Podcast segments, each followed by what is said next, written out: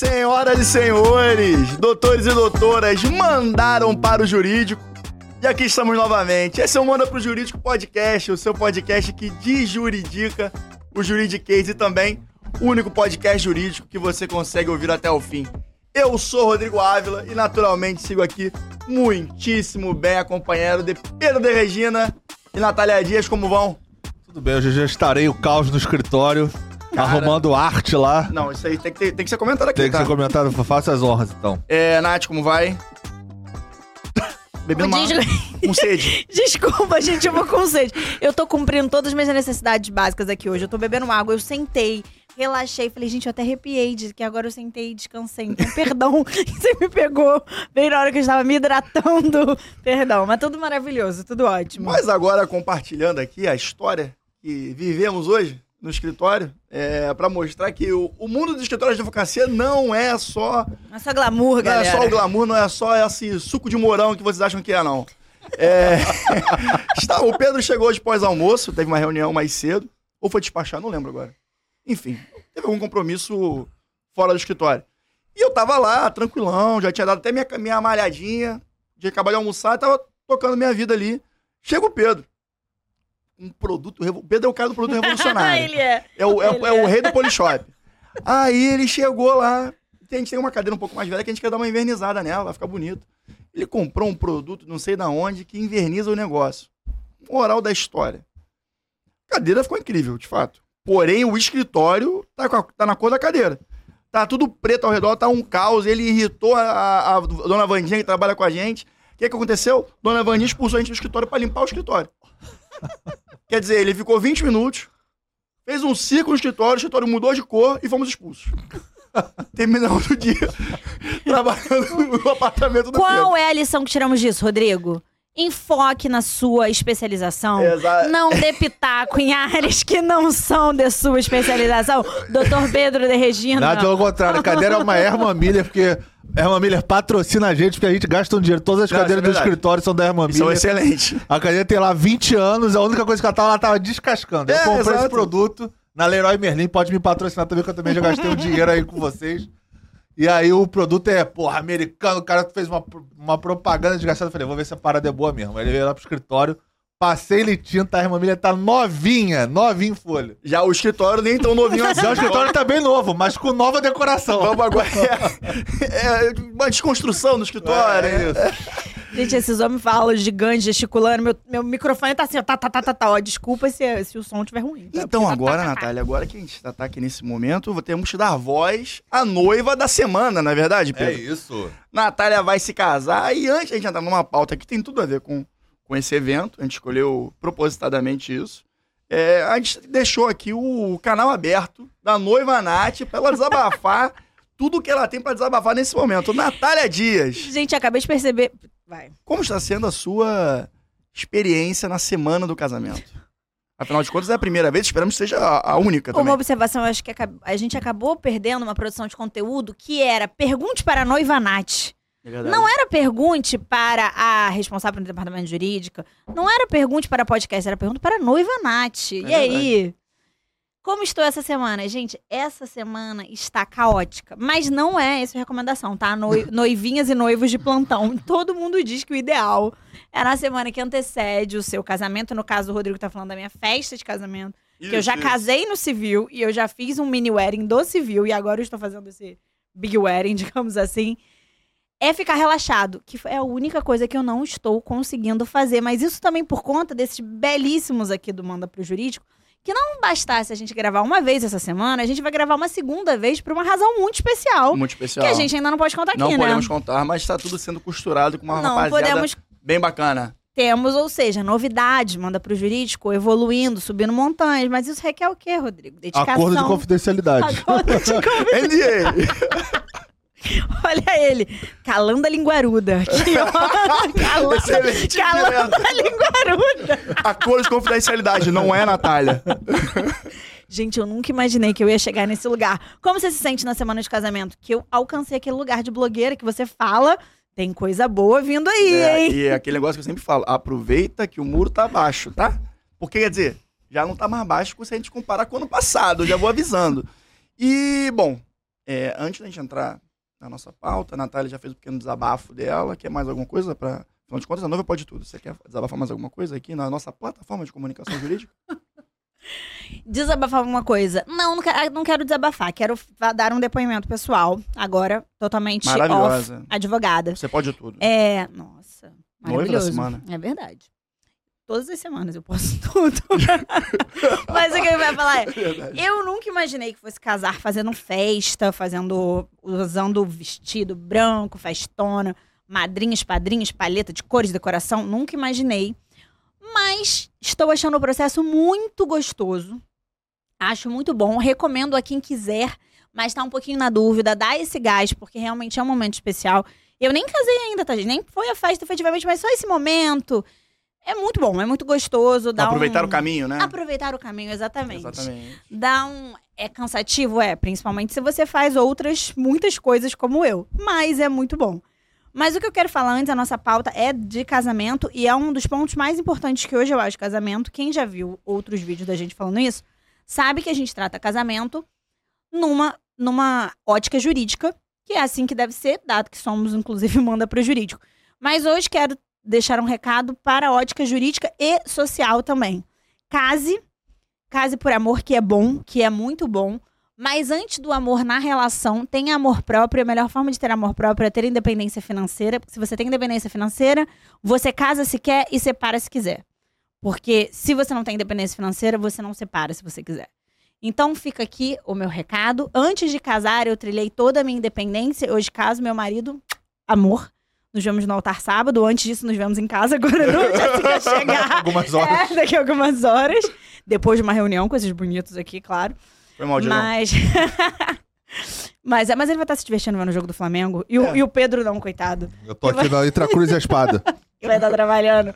Mas é, é essa, é essa a minha lição. E eu tô sabendo que esses fofoqueiros aqui, mais a Beca, vão, vão botar uns frames aí do casamento. Não manda pra Eu queria fazer duas perguntas pra você, na verdade. Fala. Qual é a sua su- maior ansiedade agora na véspera do casamento ah, comemorativo, né? Porque, como você disse, já teve o casamento no civil. Então, agora, o que, que mais te aflige até o casamento? É, é chegar a hora pra concretizar e finalizar eta- essa etapa? É tropeçar na escada Ou na tem alguma ansiedade que tá ali te incomodando, te afligindo, e quase que eu sacudi na mesa e derrubei ali Eu a água tô do Rodrigo. falando. Dá um gole nessa água aí, que senão ela vai cair daqui a pouco. Cara, engraçado que eu recebi muito esse tipo de pergunta das minhas amigas, das pessoas próximas, gente, que eu trabalhei, tá ansiosa? Muito. É a pergunta, assim, que acho que a noiva pertinho de casar mais recebe. Eu ia, e aí, num dado momento, antes de fazer uma análise muito clara, eu falava assim, ai, não tô ansiosa. Só que eu comecei a ver que eu tava falando, eu já falo rápido, eu já penso rápido, Sim. né? Que tava parecendo que eu tava tomando uma cartela de venvância a cada hora. Sabe quando você percebe que você tá um muito... ace- Com um cafezinho. com um cafezinho. Sabe quando parece que você tá muito acelerada? Aí eu percebi que a minha ansiedade se manifestou nessa toda essa aceleração, que já é meu natural. E aí, nesse momento, potencializou. potencializou. Mas respondendo objetivamente a pergunta, a minha ansiedade, eu não, eu não tenho tanta ansiedade de chegar na festa, porque, como eu falei, de verdade, eu tô achando todo esse percurso é muito gostoso, assim. Eu vou ficar órfã de ser noiva, eu gostei desse climinha de ser noiva.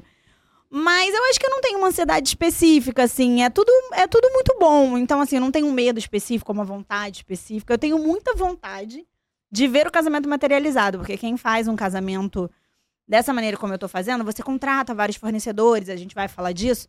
Então você tem ali o 3D da festa, você. Então eu tenho vontade assim, e aí, beleza, como é que vai ser na hora que eu chegar lá? É uma curiosidade, assim, de materializar a situação. E a segunda pergunta é: qual foi o contrato que te deu mais trabalho? É isso, já entrando na pauta, maravilhoso, excelente gancho, Pedro. Cara, é, como é que eu. Que estou- tirou mais seu sono? Pronto. Que tirou mais meu sono. Não, o contrato que mais tirou meu sono. Vou, bom, antes disso. Como é que eu organizei o meu casamento? Porque eu estou casando de uma forma, existem milhões Milhares, de formas de casar.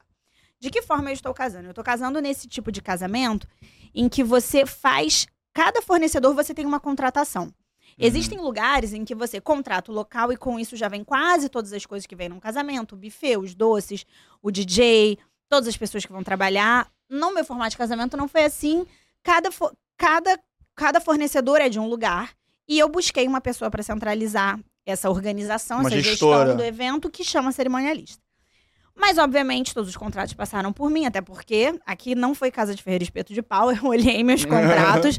o que mais me tirou o sono, Pedro, foi o contrato de decoração. Por quê? Como é que funciona num casamento nessa, nessa forma, um contrato de decoração? Você contrata a sua decoradora, então você contrata uma prestadora de serviço que vai desenvolver um projeto, como se você contratasse um arquiteto para fazer a sua casa. Depois que você contrata essa decoradora para fazer o projeto, ela contrata todos, ela contrata todos os serviços que envolvem executar a decoração, por exemplo, os móveis, é, a, enfim, a folhagem, as flores, se tiver, os montadores, etc. Quando eu recebi o contrato do aluguel dos móveis, eu quase caí para trás. Você não tá entendendo? Eu vou mostrar aqui depois, off the record, eu mostro para eles.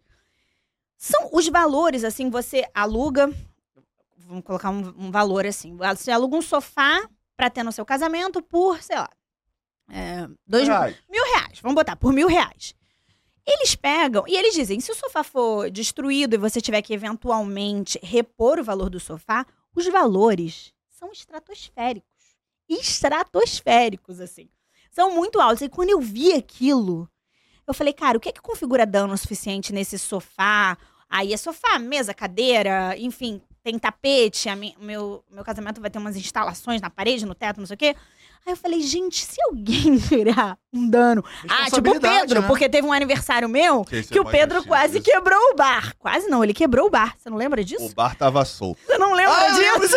ele quebrou o bar, cara. O bar estava solto em minha defesa. Cara, aquele dia a gente. Nossa, eu vou a gente, história, a então. gente viveu Você quer contar? Ou eu conto? Não, conta você. Conta Olha você. só, a Natália fez um, um aniversário uma vez num espaço reservado numa.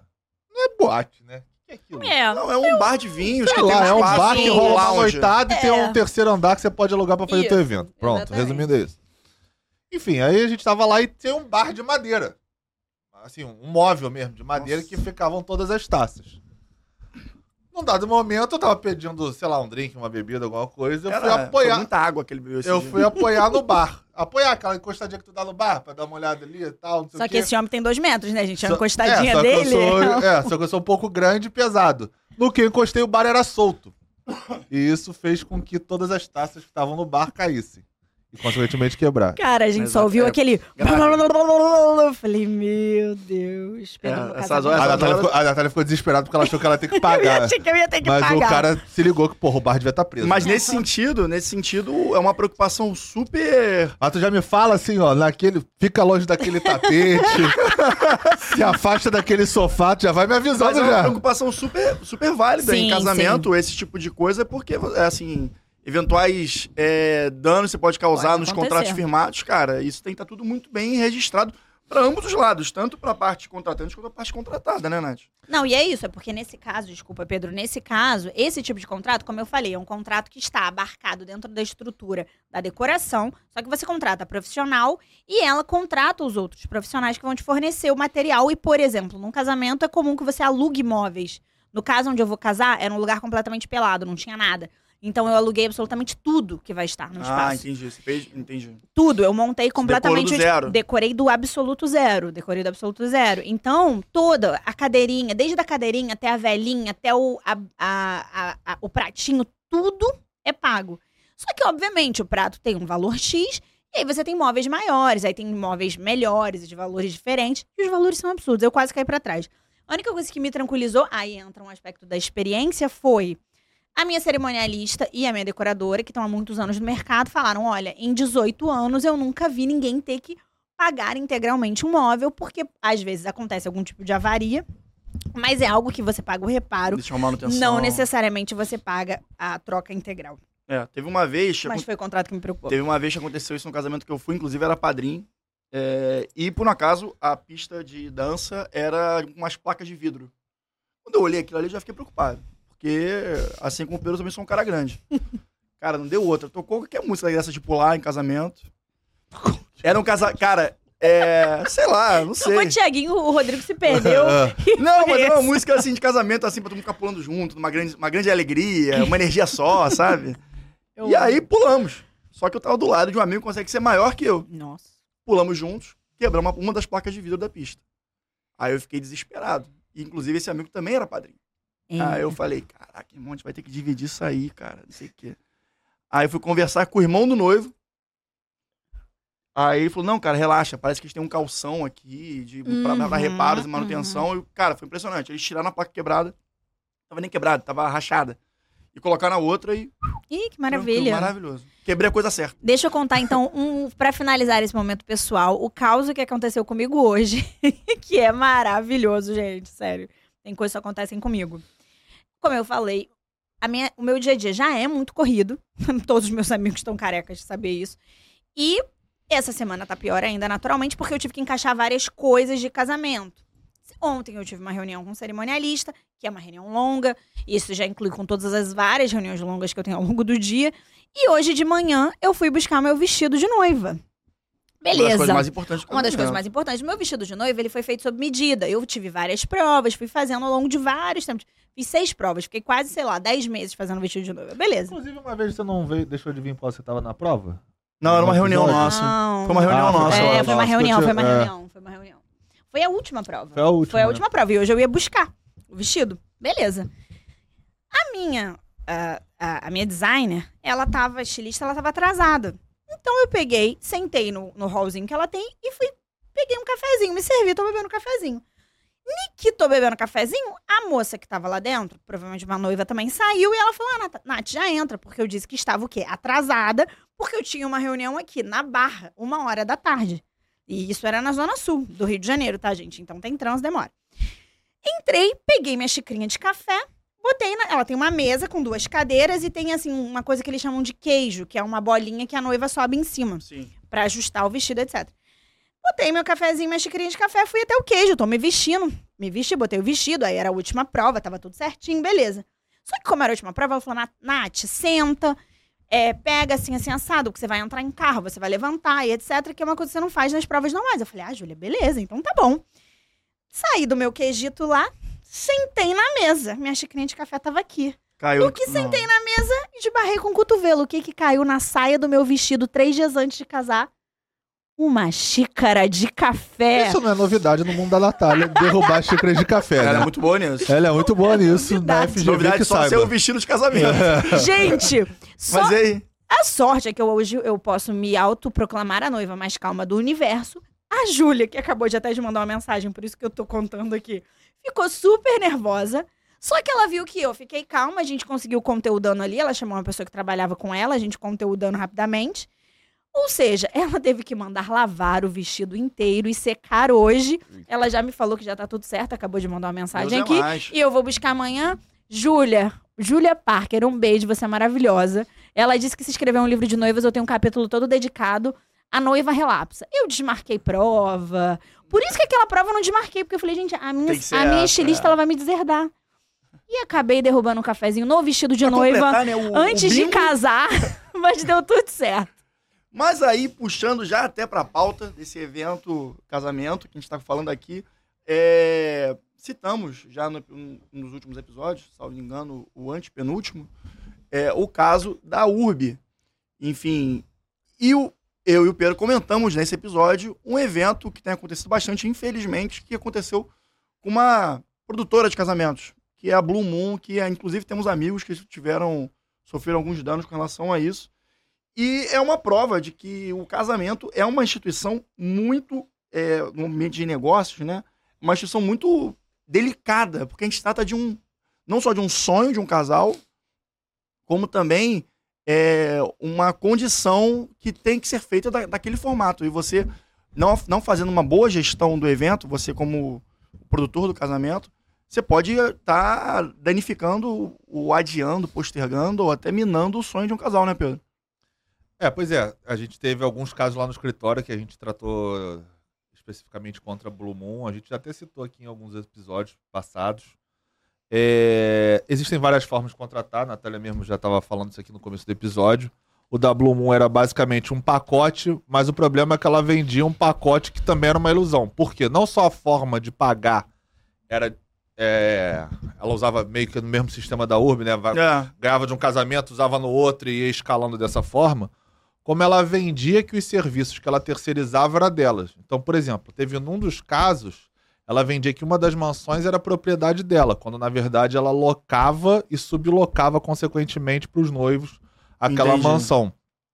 Serviço de DJ é a mesma coisa, ela botava tudo como se fosse num pacote Blue Moon, e aí quando você quando a gente foi entrar com a ação judicial, porque os noivos tinham certeza que não, é tudo dela, tudo dela. Quando você vai destrinchar, você vê que na verdade eram prestadores de serviço que ela vendia como se fossem funcionários ou como se fosse dela efetivamente prestando aquele serviço. Então ainda teve esse, aspecto aí na ação judicial que a gente teve que destrinchar. Então a Blue Moon é uma forma de contratação completamente do, da, da Natália. Exato. Ali você contratava um pacote e naquele pacote ela prestava, vamos dizer assim, todos os serviços necessários ou básicos para se realizar um casamento. Na Natália ela preferiu contratar pontualmente todo mundo.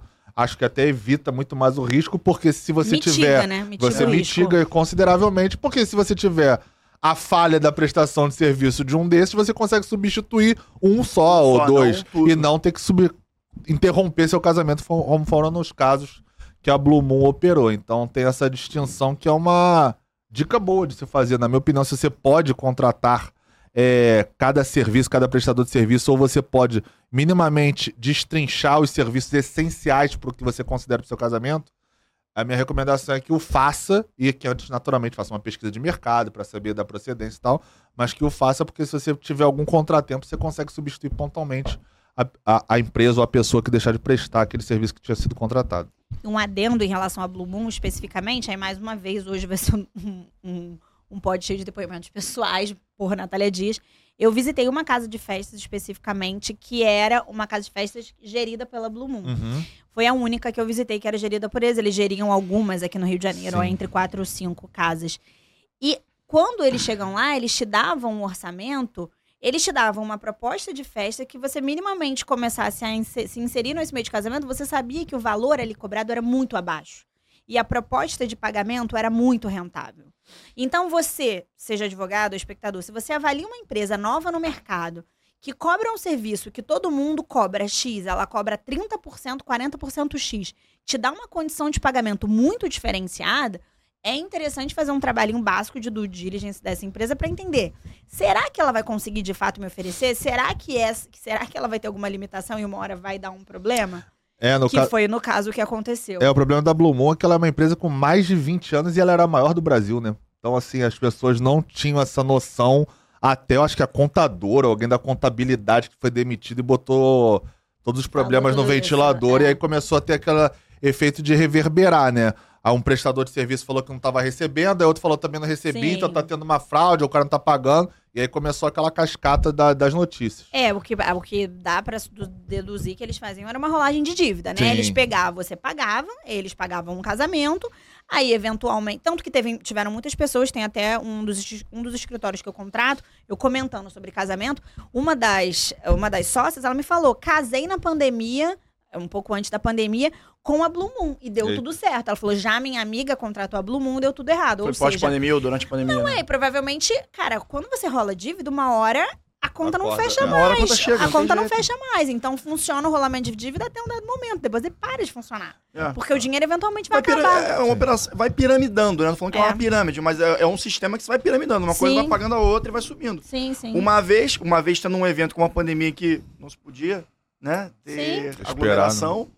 É, colapsou. Colapsou, colapsou. É mais ou menos nesse sentido mesmo. É complicadíssimo, realmente. Não, bem complicado. E assim. E é muito ruim pros noivos. Nesse, loga nesse local, se você para pra pensar, é muito ruim pros noivos, porque o Rodrigo falou um aspecto que, inclusive, o direito abarca. É a contratação e até mesmo um julgador, quando você vai entrar com esse tipo de ação, você pesa esse elemento. Uma coisa é você fazer uma contratação, por exemplo, de um vestido que você vai usar num evento. Outra coisa é do seu vestido de noiva. Uma coisa é você contratar o, um aniversário, ainda que seja. Outra coisa é do seu casamento. Então, a, a obrigação de entrega acaba que não existe essa disposição específica no Código Civil sobre casamento, mas ela pesa muito mais, né? Porque você tem uma obrigação de resultado ali muito mais clara. Exatamente. Intrínseca à relação. É verdade. Inclusive, nesse caso, teve um complicador ao longo do processo, é, que foi aberto no, logo no começo um inquérito civil instaurado pelo Ministério Público, e o, e o Ministério Público arquivou. Ele não levou adiante a condenação da Blue Moon e dos sócios. Ele arquivou o processo, o inquérito.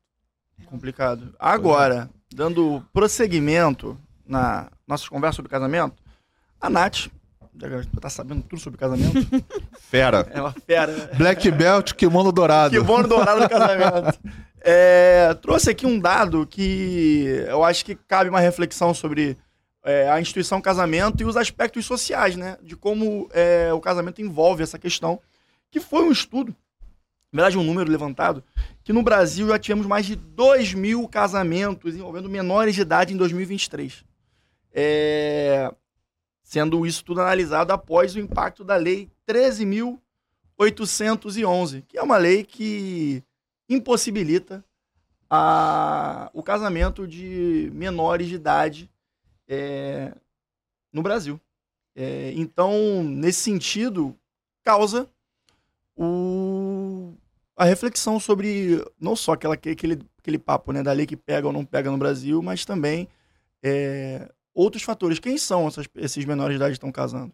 Né? Qual, qual a origem deles e por que eles estão casando? Qual é a concepção disso tudo? É assim, eu tenho até um caso curioso. Quando eu estudei no Notre Dame em Campinas, o, eu tinha uma amiga minha que ela tinha na ocasião, acho que era 16 anos ou algo próximo disso, não me lembro exatamente quantos anos ela tinha na, na ocasião, porque ela, ela tinha repetido um ou dois anos, mas ela estava na minha turma, então tinha algum detalhe desse, eu não me lembro exatamente a idade dela. Uhum. Mas ela tinha um namorado. E aí o pai dela, que é advogado, a mãe dela era advogada, é, acho que era o pai dela. Eles queriam emancipá-la para ela poder casar. Uhum. E dar os direitos para ela lá de, de emancipado. Então eu lembro que foi a primeira vez que eu ouvi sobre isso. E eu lembro de chegar em casa e falar: o que é emancipar pro meu pai? Me explica aí o que é isso, tá acontecendo isso lá na minha escola, tal, no, com a Clara, o nome dela e tal. E aí, o que, que a gente. Que, que, que, que, que isso quer dizer? Quais são as implicações disso? Obviamente não falando assim quando na época eu tinha, sei lá, 14, 15 anos, mas assim, claro. querendo saber quais eram as implicações é, na vida dela dali pra frente e jurídicas, né? Dela, tipo, ser emancipada, casar. E aí meu pai explicou assim, obviamente de forma rasa para mim na ocasião, falando, ah, ela vai. É como se ela virasse adulta, mesmo não tendo completado a maioridade. É, basicamente e até, isso. E até para evitar, inclusive, uma abordagem rasa, a lei fala que é impossível é, casamento de pessoas com idade abaixo da idade núbil no Brasil. O que é a idade núbil? É entre os 16 e os 18. É como se fosse um direito uhum. a, a, voto também, uma pessoa que está na idade núbil pode. E o casamento também existe essa possibilidade. Mas o, um tema que eu acho que é importante é entender que casamento e o direito, de, direito das famílias, como diz a Maria Berenice, Berenice Dias. Maria Berenice Dias muito bem, é, atravessa certos temas que foge, que ultrapassam o direito, né? Como questões sociológicas, psicológicas uh, e etc. E nesse caso tá, mostra-se que a cada ano a mais que você faz, você completa, se aproxima da formação completa no ensino médio, diminui em 6% a chance de você se casar. Ou é. seja, a, o impacto da educação no casamento é, durante a menoridade. É, então, assim, eu acho muito complicado e sou radicalmente contra criança, no fundo é criança, casar. Sim. Sim. Sim eu acho que não tem nenhuma justificativa que você vai me dar que eu vá considerar que aquilo tem que acontecer. E não pode esperar a, a criança completar 18 anos. Ah, é adolescente e tal. Assim, eu, eu não consigo visualizar nada que me faça, que me convença de que é necessário haver um casamento antes da idade, maioridade de alguém. Então, assim, eu sou radicalmente contra. Inclusive, essa idade núbil, ela é também por conta de outros aspectos legais que influenciam essa, essa, essa faixa etária, vamos dizer assim, porque se você levar para o direito penal, por exemplo, é, menor de 14 anos, qualquer relação sexual é considerada como estupro de vulnerável. Exato. Independente de ter, se teve, entre aspas, o consentimento daquela criança ou não. Então, uhum. assim, é, existem outras implicações que dentro de um casamento isso naturalmente vai ocorrer, né? É, é, que você tem que considerar dentro do direito brasileiro. Ou você muda tudo, como é que está sendo hoje é, entendido o direito, principalmente na esfera matrimonial de família, das famílias, ou então é da forma com que está sendo feito com esses números, que são números consideráveis. São 13 mil pessoas, você falou? 13 mil casamentos? Não, são 2 mil, mil, dois mil, dois mil casamentos. Você está falando de 2 mil crianças crianças, querendo ou não, menores de idade, casando. Até e sabe-se lá com que condições esses casamentos foram, foram estabelecidos. casamentos em 2023, ou seja, é, até ou maio. Seja, ou seja, 2022 não tá nessa estatística, 2021 e aí, e aí vai. Então, assim, é, eu, sou, eu sou radicalmente contra esse tipo de casamento. Acho que se a gente que é adulto casa e descasa, se divorcia, separa, erra, mas que só uma criança, né? Então, assim, eu, eu, eu não, consigo, não consigo ver nenhum fundamento que me convença do contrário nesse sentido. Não, e aí a gente. Desculpa, Nath, quer falar? Não, que eu ia, na verdade, ia falar, acho que vocês já, já exploraram bem esse tema, mas o que eu ia falar é que, assim, o casamento, ele tem um aspecto muito cultural, né? Hoje em dia, na cultura, hoje, na, na, na nossa cultura ocidental, casa-se principalmente por amor, por vontade das partes, ou, e aí, obviamente, análise, análise casuisticamente, podem ter pessoas que casam por outras razões. Mas isso é hoje na nossa cultura. Judaico-cristã. Né? É, judaico-cristã e aqui ocidentalizada. Você tem outras, outras culturas em que você. em que o casamento entre o que a gente considera aqui dentro do nosso ordenamento jurídico de menores, ele é algo plausível, ele é algo razoável, é algo que ocorre. Mas, ainda assim, eu concordo completamente com o Pedro de que eu não vejo sentido ou razão ou justificativa para duas crianças casarem. É, de fato, não, não existe, não consigo, não consigo enxergar, enxergar de forma nenhuma. Eu acho até que esse tipo de, de matéria assim, me chama atenção. Mas aí você vê o recorte cultural do, do Brasil. Por isso que eu quis trazer o aspecto da cultura. Porque a gente ainda está assim, num universo cultural em que há espaços e há locais com esse tipo de casamento e que tipo de cultura está se construindo nesses locais, entendeu? E quando você falou que o direito ele atravessa outros elementos, na verdade, eu acho que é o contrário. Os elementos se constituem e o direito, direito vem para conseguir entender e trazer para algum nível de ordem, é, dar uma roupagem para o que já ocorre.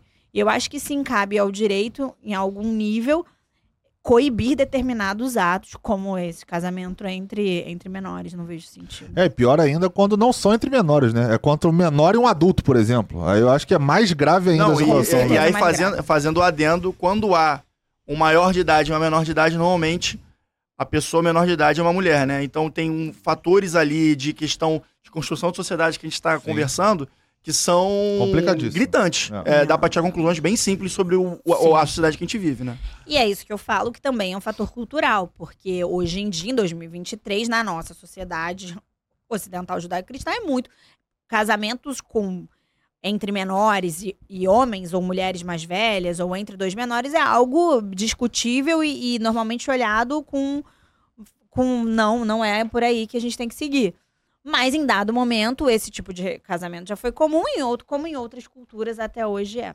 Então, sim, sim, é. Estou falando assim, sob o ponto de vista é, da legislação óbvio. brasileira, sim, né? Sim. Acho que assim, Eu acho até, que até de amadurecimento for... social, porque assim, qual é o sentido de uma criança ou bem jovem adolescente casar com um adulto? Tem que ter, obviamente, uma questão de persecução patrimonial. Não, não, para mim não há dúvidas. Em regra, vai ser. Não, não que eu estou falando que a pessoa, o adolescente casa por interesse, não é isso, mas eu acho que tem que ter algum interesse ju que faça sentido juridicamente para duas pessoas dessa casarem dessa forma. E agora, gente, tem mais um tema que a gente trouxe que eu acho que está cada vez mais latente. Toda hora a gente aparece, vê uma temática dessa nesse sentido, que é famílias multiespécies. Vocês conseguem pensar o que é? Então, família multiespécie é quando envolve-se um pet numa relação familiar. E o Tribunal de Justiça de Santa Catarina é, definiu em discussão que os cães serão o debate de guarda de cão, enfim, até eventuais pensões alimentícias para os pets, serão tratados em varas de família. É, veio um caso, né, paradigmático para tratar esse tema. E na sétima vara de justiça civil do tribunal, uh, decidiu-se que um tema que uma vez foi é, trazida, o, foi trazido o tema, o o juiz responsável vai ser da vara de família. E o debate existe se é, é no Tribunal de Justiça, no Tribunal, uma vara civil ou uma vara de família. Afinal de contas, pet é considerado ser vivo? É coisa? Como é que a gente pode tratar isso juridicamente? Pedro Natália. É. Assim, o que, que a gente considera é como se fosse um, uma pessoa, um ente da família. Isso. Mas juridicamente é coisa. Então, assim, você compra um cachorro, você não, é, não, o cachorro não é teu escravo, então tu vai comprar ele, tu vai comprar um animal, tu compra um boi, tu compra um gato, compra qualquer animal, ele é, ele é considerado coisa sob ponto de vista jurídico. Se entrar no Código Civil, é considerado como coisa. Então, a partir do momento que você determina por uma decisão do tribunal, de segunda instância, Tribunal de Justiça de Santa Catarina, que vai ser tratado no bem de família, você está tendo uma série de implicâncias, é, implicações legais. É, é, assim, eu e a maioria das pessoas hoje caminha numa construção de que é, é complicado você chamar de coisa, porém também, juridicamente falando, é muito complicado você tratar como um ente da sua família. Por quê? Daqui a pouco vai estar envolvendo sucessão? O cachorro vai poder herdar a sua casa? Pois né? É. Porque se você começa a ir por esse caminho, você começa a tratar de outros direitos que talvez nessa ação tenham sendo discutidos, mas você está discutindo, por exemplo, pensão. Você está discutindo guarda. Você está discutindo, você está comparando o seu cachorro ao seu filho. No fundo é isso. Você está substituindo a figura de um filho para um cachorro. É, ah, mas eu chamo meu filho de cachorro. Tá, isso é outra história. Tô falando sobre o ponto de vista é, jurídico. Jurídico. Juridicamente. Na frieza legal, né? Juridicamente, esta afirmação não procede. Então, assim, é complicado você discutir. É, o que o Tribunal de Justiça de Santa Catarina está fazendo, com todo o respeito ao tribunal, ela está legislando, né?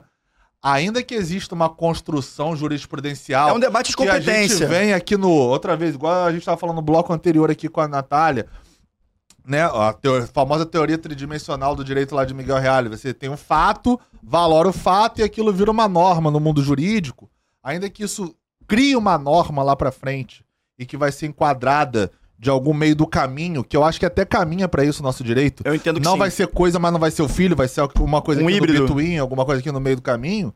É legal, mas até lá, ou você constrói isto jurisprudencialmente até chegar para uma mudança legislativa, ou eu acho que você dá uma decisão judicial em segunda instância, determinando que o foro competente seja uma vara de família, eu acho complicado e eu acho que pode ensejar, inclusive, nulidade do julgamento lá para frente, a parte que se sentiu prejudicada poder arguir isso. Eu acho que assim, quando a gente trata de direito de família, tem vários aspectos sempre envolvidos. Aí acho que a gente pode começar a destrinchá-los. Primeiro aspecto, um aspecto de fenômeno social. Hoje em dia, a gente vê, quanto maior o nível de desenvolvimento dos países, mai, menor o índice de taxa de natalidade. Então, está havendo uma regressão da taxa de natalidade. Naturalmente, quando famílias param de ter filhos ou param de ter muitos filhos, você começa a criar novos arranjos de famílias. Nesse caso, esse que a gente está tratando é da família multiespécie. Então, se você tem um casal que trata um animal como um filho como membro da família e como é algo muito comum hoje, tanto que a gente tem vários mercados que exploram isso, vários mercados. O mercado pet é um mercado que Gigante. cresce em, em assim, é, em ampla expansão. Ele vai muito bem, obrigada.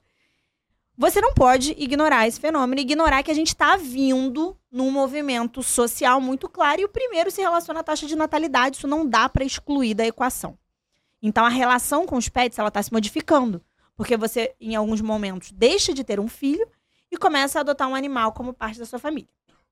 Aí entra um outro aspecto, um aspecto específico do direito de família. É, a produção legiferante do Brasil, ela não é uma produção rápida. Naturalmente, eu até entendo, acho que não, não, não tem que ser. Então, muitas vezes, e no direito de família isso acontece com muita frequência, a gente já falou isso aqui outras vezes, o que, que acontece? Há a demanda os demandantes vão ao judiciário e o judiciário precisa se posicionar. Então, muito antes de você haver uma mudança legislativa, você tem um evento social, e nesse caso aqui eu consigo atribuir a essa regressão da taxa de natalidade, essa nova relação com os pets, a demanda, a demanda dessa pessoa começa a atingir o judiciário. Quando ela atinge o judiciário, o judiciário começa a se manifestar sobre isso e você começa a fazer uma produção de decisões. Essas decisões elas viram teses, artigos, elas, os doutrinadores começam a se manifestar sobre ela. E aqui, nesse caso específico de direito de família, que acontece muito, porque muita gente pleiteia direito de família no judiciário, a gente está tratando sobre a família multiespécie. Eu acho esse um movimento de acordo com o nível de desenvolvimento social. E eu, e eu acho que quanto maior o IDH, se o Brasil aumentar o IDH dele, maior esse tipo de demanda. Para mim, é, porque assim, é esse exemplo que a gente traz de outros países, porque essa discussão que a gente está tendo aqui agora, outros países já tiveram, Holanda, Portugal, Reino Unido, todas elas já tiveram e já ultrapassaram, já não entendem mais os animais como coisas. Então, acho que é, um, que é um caminho natural. Tanto é um caminho natural que a gente tem propostas legislativas que discutem isso. A gente tem uma, uma PL agora Eu acho que é 179 de 23. Depois eu, eu anotei aqui, mas depois eu confirmo e qualquer coisa a Beca coloca. Que é uma PL justamente que vem regular, inclusive, o animal no ambiente da, da dissolução da união estável, do divórcio, ele regula a pensão, ele regula a guarda. Eu acho que faz sentido, eu acho que a gente vai chegar nesse lugar, porque inequivocamente famílias multiespécies se dissolvem, e quando elas se dissolvem, elas têm que regular essa dissolução. E é sim muito comum pessoas que têm o convívio com o animal queiram manter aquele convívio. Então, se uma pessoa mais instruída ou com mais acesso, ela pode eventualmente pleitear uma guarda. Sim. E é, e é também comum porque se você não. Se você tem os custos de um animal, um animal eventualmente pode custar caro, dependendo do, da, da vida que você queira oferecer a ele nível de acesso a veterinário, é, ração, enfim, alimentação que você dê para ele, é caro, custa caro. Você querer dividir aqueles custos, uma vez que a guarda eventualmente pode ser guarda compartilhada, se a gente estiver tratando de fato de uma guarda multiespécie. Então, acho que, mais uma vez, é um caminho, não dá muito pra gente fugir disso, porque a gente vem, mais uma vez, num aspecto cultural, tendo essa relação com os pets. É a mesma relação que tem na China? É a mesma relação que tem na China. Não é algo que vai ser discutido lá agora. Mas eu acho que no Brasil, em vários países ocidentais, mais uma vez, usando esse aspecto cultural, não dá para dissociar direito e cultura, é tudo uma coisa só. Acho que, é, acho que vem, vem para ser, vem para ser regulado. Eu acho que muito rapidamente isso vai estar tá regulamentado via, via legislação. Inclusive, já tem uns anos, desde 2017, você pode. Eu acho que o Pedro já fez essa pílula aqui, salvo engano. Não já fez? Você pode fazer o registro. Você pode fazer o seu registro pode. do seu pet no cartório. Sim. Desde 2017, quem foi pioneiro, que foi aqui o Rio de Janeiro, você pode fazer o registro do seu pet em cartório. É, Ou seja, isso em 2017. Não, e é importante frisar que essa Há decisão, anos atrás. essa decisão que na verdade é um conflito de declínio de competência, né, tanto uhum. da, da, vara de família quanto da vara civil, vem através de um caso referência, a decisão da, da, da Câmara Civil vem de um caso referência do STJ, que estava debatendo-se a, a, a, pensão alimentícia dos pets, que é algo, era um, algo em torno de 600 reais.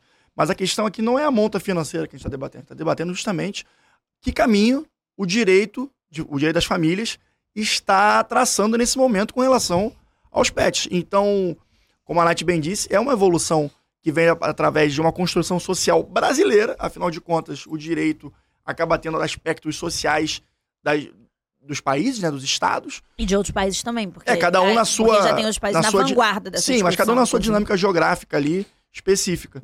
E acredito que esse caso aqui pode dar muito pano para manga, porque, enfim, é, vai vai virar, vai acabar virando uma referência para outros julgados, etc. É, não, é assim, eu acho que já passou da hora da gente regular é, tirar os pets como coisa porque ninguém os trata mais assim já tem muito tempo. Uhum. Então isso, isso é um ponto pacífico. A minha questão da, do debate foi a forma com que o tribunal fez isso, de Sim, Santa Catarina, entendi. né? Porque você fazer esse declínio é conteúdo, é de forma, né? competência, né? qual é o fundamento legal para esse declínio de competência?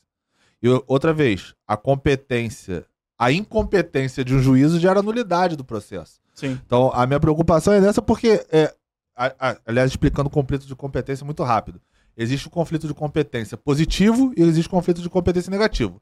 Positivo é quando dois juízos se declinam competentes para julgar aquele caso. Vamos dizer, nesse caso especificamente, que o juízo de família dissesse que. A, o juízo lá dissesse, não, eu sou competente para julgar, e o civil dissesse a mesma coisa, eu sou competente para julgar. Então, dois juízos entendem que são competentes. E o negativo é quando os dois entendem que não são competentes. Ou seja, não sou eu de juízo de família, não sou eu juízo é, civil, sei lá, sou eu juízo ambiental. Não sei nem se existe isso no organograma do, do, do Tribunal de Justiça de Santa Catarina, mas seria alguma coisa nesse sentido. Então, é, existem esses dois tipos de conflito de competência. Nesse caso especificamente, é, o cuidado que tem que se ter, se não chegar ao acordo naturalmente às partes, é que a, a, a, a que se sentir prejudicado pode decretar a incompetência do juiz para poder anular a causa. Claro. Então, assim, isso é uma, é uma discussão jurídica que, que poderá chegar lá em cima para ser discutido. Agora, eu acho sim, concordo que a gente tem que regular, eu acho que a gente já passou dessa hora, mas tem vários aspectos que me preocupam. Eu acho que assim, estabelecer guarda é fácil. Uhum. Estabelecer uma, um, ali um valor mensal a título, entre aspas, uhum. de pensão, pensão seria mais complicado. Mas eu fico pensando outros aspectos aqui, por exemplo, é, eu tenho um cachorro. É. Famosa bagunça. Grande bagunça. eu comprei a bagunça é, se eu começar, por exemplo, a namorar ou casar com uma pessoa hoje, eu comprei a bagunça anterior a essa relação. E aí, ela vai ter direito? Por exemplo, se depois, se ela criar um vínculo afetivo com a bagunça e quiser é, ter a guarda, pleitear a guarda, por exemplo, dela. Isso Cara, é meio louco, né? Porque, Sim. tipo, eu paguei, Sim. o cachorro é, claramente é meu, isso é inconteste. Você cuida. Se entrar uma pessoa na minha vida agora, ou se eu casar com a pessoa, sei lá, alguma coisa nesse sentido, ela vai ter direito ao meu cachorro? Sabe? É meio louco também pensar não. dessa forma. Mas aí se você analisa... Aí seria tipo uma comunhão universal é. da guarda? Não, ou seria uma parcial? É um pacto? Faz um contrato? Cara, é, é, é muita você, implicação aí, jurídica. se você analisa especificamente a natureza jurídica, se você transmutar a natureza jurídica de um animal, veja bem, o nosso Código Civil é de 2002. E assim, mudou coisa pra caramba em 20 anos. Se você oh. utilizasse socorrer ali da natureza jurídica para ele ser uma coisa naturalmente não faz sentido essa discussão. Sim. Mas se você muda a natureza jurídica, por isso, gente, bases principiológicas são muito importantes. Você muda a natureza jurídica do animal, do animal pet, aí você muda completamente essa discussão, entendeu? Pois você é. muda essa é discussão. É complicadíssimo, é porque assim, como é que vai ficar? Porque regular a guarda no genérico é fácil. Comprei é. junto com você. Ah, beleza. Sim, beleza, vai no, beleza. Vai num parcial de bens ali, né? Vamos é. dizer. É. Você divide. Ah, pensão, estabelece um valor. Não, legal. isso é muito com todo mundo. Isso é mole. Todo mundo Agora, se alguém. você comprou antes, comprou, entendeu? É meio complicado. E assim, isso. até por exemplo, quando você pensa em animais como. Eu nem ia deixar, não, irmão. Entrar, Na bagunça. Pegar com a bagunça, irmão. Faço até uma a bagunça aí. É a bagunça. É, a bagunça é bagunça. Ela é bagunça pra ter gerência. Eu perguntei, eu pensei nesse trocadilho de uniforme.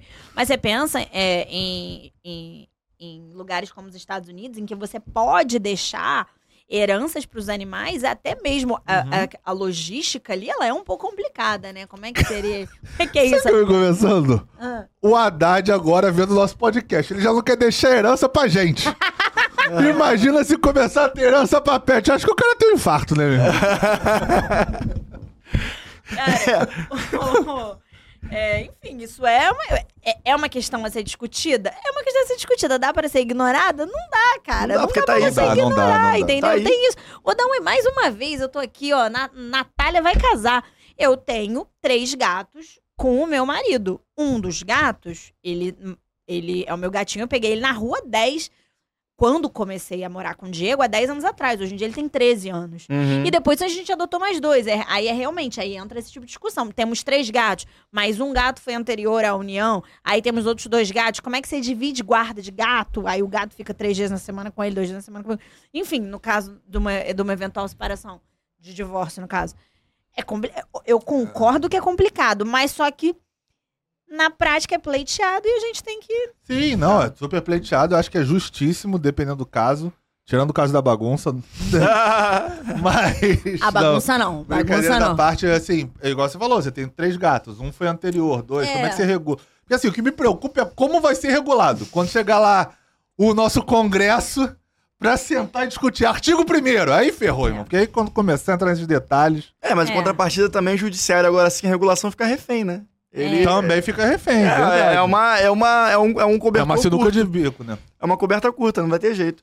Mas agora que você falou lá atrás, a questão do regime de bens, é, me, hum. me, me, trouxe um gancho do nosso último tema jurídico, que eu acredito que talvez seja o mais. É, que impacte né, a, a sociedade de uma forma mais objetiva, que é uma decisão onde a mudança do regime de bens durante o casamento agora pode ter efeito retroativo. Ou seja, o que, o, que, o que a decisão quer dizer com isso? Se eu tinha um regime de bens específico anteriormente, vamos supor, uma comunhão é, parcial de bens, que é o meio legal, né? Quando regime, você... comum. regime legal. Regime, comum, regime legal. É. É... Se eu tinha isso antes e quiser depois transformar para uma comunhão universal de bens, os bens, é, a relação pregressa a essa mudança também pode ser englobada na relação do, do regime universal de bens. É... Traz-se muitos efeitos, né, gente? E caiu o telefone do Pedro. o Pedro falou mudança de regime com efeito textum, que ele já até ficou nervoso. É. Ele falou, não, mas peraí, veja bem, não é bem assim não, não quero... Mas acaba trazendo muitos não. efeitos, né? É, inclusive no sentido para credores. É, aí não pode, né? Se é, tiver alguma, é. alguma relação. Mas vai, é. vamos aprofundar isso durante o tema, vai continuar. É, não, assim, se você tiver alguma relação creditória, credit, é, que você vai ter que influenciar no crédito que aquele credor tem a É. receber seu, aí você não pode mudar o regime que eventualmente prejudique esse crédito a receber do seu credor, porque é fraude, né? Fraude contra o credor. É, eu acho Exato. que essa decisão, ela é o tipo de decisão que as pessoas veem e aí ela meio que joga pra galera. Mas na realidade, nesse caso específico, aí no Faria caso da STJ sentido. faz todo sentido. Porque não Perfeito. havia, era benéfico em relação à coletividade, não trazia nenhum prejuízo, era, era um consenso e interesse entre as partes. E mais uma vez, reforçando o que o Pedro falou, o que eu tô falando, não trazia nenhum malefício à coletividade. Porque casamento tem efeito público. Sim. Porque se você é casado com comunhão é, universal de bens ou com separação total, isso há uma diferença, inclusive na hora de você fazer negócios. Então é muito relevante. É. Aí, nesse caso, como não havia nenhuma questão, nenhuma, nenhum nível de oposição, e eles tinham interesse, é uma e decisão é que importante, faz é sentido importante nesse frisar universo. que no caso concreto, é que as pessoas pegam a conclusão, Uhum. na verdade, e, e jogam como manchete pra né, ser um clickbait ali, etc. Mas nesse caso, se você observar, era um casal que estava numa separação total de bens e queria transformar a relação para uma comunhão universal de bens. Ou seja, até para o credor é interessante essa mudança ter efeito retroativo. Se ele tinha um crédito com um deles é, anteriormente a essa questão, ele vai ter mais chance de, de executar o crédito dele. É, mas aí depende, porque você entra numa outra avaliação. Porque, por exemplo, é, seria ou não oponível? Porque, em regra, vamos dar um, um- um exemplo simples. Se no caso o marido ele tivesse sido fiador de- em algum momento, ele independeria da outorga uxória da esposa, porque era, era, uma, era um advento de separação total. Se ele fosse um, um avalista, um fiador de algo. Depois, ela necessariamente tinha que dar aquiescência. E aí, mas só que beleza, na que- depois ela não iria dar aquiescência, porque o fato foi anterior. Sim. E aí você cria uma anomalia jurídica. Sim, total. Então, nesse caso, se você tem Mas alguma você, questão... como credor, você não fica mais. Você não, você não fica mais, mais interessado nessa, nessa mudança? Não, porque no caso ele pode estar invalidando a minha fiança ou o meu aval, entendeu? Porque a esposa, que depois ela entrou como comunhão universal de bens e ela deveria dar a outorga dela, ela, ela foi o evento passado. Na época ela Entendo daria ou não daria, Mas acho que também há engenharia argumentativa no ponto de vista jurídico para você usar isso a favor do credor também. Eu acho um terreno muito... É, Sendo o terreno que tem, É muito, muito é fértil. Eu não vejo, eu não vejo, não vejo como favorável, não, sinceramente. Nesse tipo de cenário, não. Se for um, um contrato ainda em curso. E é importante, uma fi- e fiança, é importante frisar também que até a, a análise do, da doutrina sobre o tema, é, inclusive esse, esse conteúdo veio do IBDFAN, que é uma baita ferramenta para você É, estudar o direito de família, é, traz essa conclusão que no sentido contrário de uma separação, de uma, de uma comunhão universal para uma separação total, po- podendo afetar a coletividade, terceiros etc., não seria viável juridicamente, até porque, como você bem disse, vai estar afetando outros, é, outros participantes da- das relações ali que, os que o casal poderia vir a ter no sentido, no sentido de crédito ou, ou outra ou coisa nesse sentido, né, Nath? É, assim, é- isso, gente, mais uma vez, esse episódio eu acho que corrobora uma coisa que a gente já falou outras vezes. O casamento, ele tem uma finalidade patrimonial. Ele é uma sociedade, a sociedade, ela tem cunho patrimonial e não é diferente disso. Por que o, qual foi o intuito social desse casal ao, que, ao ressignificar a relação deles em termos de patrimônio e entender uma comunhão universal de bens? Porque olhando a história deles para trás, eles perceberam que eles construíram tudo juntos. Então é uma decisão claramente patrimonial. É claramente para entender que o justo é essa divisão completa, que inclusive pega antes do evento do casamento. E a gente sempre tem que levar isso muito em consideração. Então, quando você também está falando de patrimônio, você também está falando que você pode dar o seu patrimônio como garantia.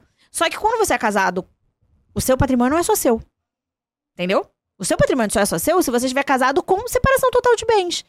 Se você é casado em comunhão parcial ou em comunhão total de bens, o seu patrimônio não é só seu. Se o seu patrimônio não é só seu, você não pode fazer o que você quiser com ele. Claro. Você não pode dar ele em garantia. Você não pode usar o seu nome para avalizar qualquer situação. Porque se você fizer isso, você precisa dar aqui a essência expressa e direta da outra pessoa que divide todo o seu patrimônio com você. Então é uma coisa importantíssima. As pessoas, elas chamam a comunhão parcial de bens de regime comum e, e automaticamente casam nesse regime. Eu acho um regime legal. Eu sou uma defensora do regime comum. eu Acho que faz sentido.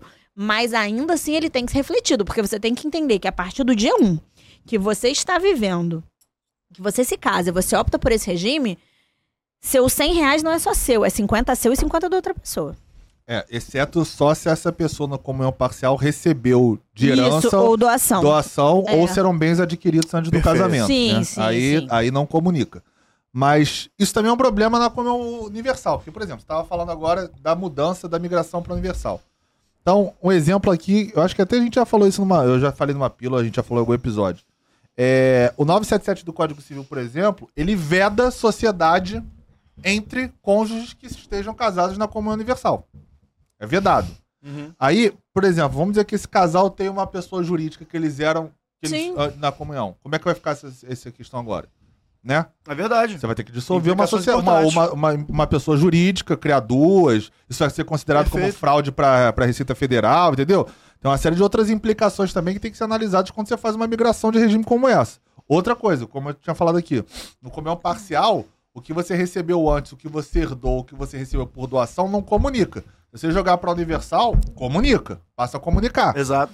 Então, se você recebeu um bem de herança, de doação, ou, ou outro que você tenha adquirido antes, nesse caso ele tinha um até antes, né? Hum. Se eu não me engano, nesse caso aqui que eu tô falando. Tinha um. Desculpa. Um Eles tinham um patrimônio. patrimônio anterior que comunicou na, na migração. Por isso que eles queriam o efeito ex-tunc, não ex-nunc, né? Efeito ex-tunc. Você tá quem falando é anterior à constituição da relação? é, é, ele tinha, se eu não me engano, nesse caso aí que o Rodrigo trouxe, tá na, tá até na pauta aí. Dá uma olhada aí pra mim, Rodrigo, por favor. Ele tinha um. Ele tinha patrimônio anterior Ao e o casamento. pedido de ser ex-tunc era justamente para comunicar este imóvel anterior que ele tinha, este patrimônio anterior que ele tinha. Este era o pedido, porque na decisão veio ex-nunc. Pra quem não é do direito, ex-nunc é dali pra frente é o que vale. Ex-tunc vale, inclusive, o que tem pra trás. Que- então será que ele fez tudo isso só pra não fazer uma, doação e pagar? Assim, é, porque também pode ser a questão de doação entre vivos na, na sim. constância do casamento, pode Sim. ser tido como ilegal, por questão de sucessórias. Enfim, também pode ser. Pode ser um ponto que, que ali eles tiveram é, é, de acordo, até porque eles falam que eles queriam, é, achavam que tinha participado desde sempre Hum, e tal. um- um eu não entendo muito bem como participou desde sempre se o móvel foi relação. constituído antes, mas enfim. É por isso que eu não eles tava estão de lembrando acordo- especificamente É, desse móvel antes. Se eles aí. estão de acordo, quem sou eu pra falar o contrário, né? Se tá todo mundo de bem, que mal tem. E quem é o Estado também pra falar se uma vez eles. Aí eles- depende, se eles estiverem fazendo isso pra fraudar uma doação Não, que eles partindo querem, do aí o princípio, Estado confo- conseguindo provar, partindo do princípio. Não, eu entendi o seu ponto. conforme foi, a- foi provado né, e analisado pelo juízo, não havendo é, danos a Não é o punível a terceiro, né? Não é o punível É, a terceiro? exato. Beleza, não tem. Aí o Pedro trouxe a hipótese de uma sociedade, não é o punível a terceiro? Beleza, Exatamente. entendeu? Dão afim ali pra eles faz sentido, beleza. Mas assim, eu. Pô, chega Pô, no você- STJ pra discutir efeito retroativo. É, Eu achei que você trouxe um bom pronto, porque será que nessa ação judicial, por exemplo, o PGE foi citado? Porque seria quem pois teria é, sim, exatamente. a legitimidade pra É renúncia fiscal, é. o ITD, né? É. É verdade. É renúncia, renúncia, né? Se o PGE assistindo nosso podcast agora achar que foi uma fraude esse casamento, será que ele pode pedir a nulidade do ato? Casal, se isso acontecer, eu peço as minhas- mais profundas desculpas em nome do Manda pro Jurídico Podcast. Ah, então o PGE peticionando agora, com base no manda pro jurídico. Vislumbrei a Episódio- possibilidade Episódio de uma 57. simulação. O doutrinador Pedro de Regina. é, mas é, de fato, são- cara, porque realmente, como a Nath já disse, não só nesse episódio, como em episódios anteriores, o casamento a- acaba importando é, efeitos que ultrapassam a própria instituição do casamento, né? Muito Aquele- maior, Sim. muito é, É tudo por patrimônio, cara. é isso. Até o casamento em si, ele é por uma proteção ou não patrimonial. É, historicamente é uma, Exatamente. constru- é uma construção de uma relação patrimonial, Com né? Se certeza. bus- buscar lá Com atrás. certeza. É, então. A Lá atrás tinha dote, né? É, tinha Imagina, a dote. Natália tem que pagar o dote lá pra casar com o Diego agora. Pô, e ele deveria até hoje pagar esse dote pra casar comigo. Olha bem, eu quero vocês, audiência, falando isso lá. Deveria, veja bem. Senhoras e senhores, doutores e doutoras, mas eu tenho que pedir um- o que vocês nos deem o dote, por favor. nos sigam nas redes sociais, arroba manda pro jurídico.pdc, tanto no Instagram quanto no TikTok, além de manda pro jurídico podcast nas suas nas principais plataformas de áudio e vídeo, Spotify, YouTube, Apple Podcast, Deezer, enfim, tá tudo lá. Peço a interação, comentários, likes, tudo que for possível e imaginável para que nós po- possamos continuar a desenvolver e crescer essa bolha virtuosa jurídica de pessoas que insistem em desenvolver e crescer, além de refletir, o direito aqui no Brasil, certo? Natália... Curte, compartilha rapidinho e ativa a notificação do sininho no YouTube. É, o Pedro agora tá com esse negócio da, da notificação do sininho e ele tá certo. Tem que ativar a notificação do sininho, sim, porque o algoritmo gosta muito disso e favorece muito o nosso trabalho. Nath, você quer falar alguma coisa? Você levantou o dedinho aqui que eu vi. Eu não, eu, eu acho que eu sou viciada em falar, então não sei. Ai, eu acho que eu só, é, eu, natural, só, eu assim. só falei, é, eu só falei, não, não, tinha nada específico, não. Ah, não, lembrei, olha só, eu sou.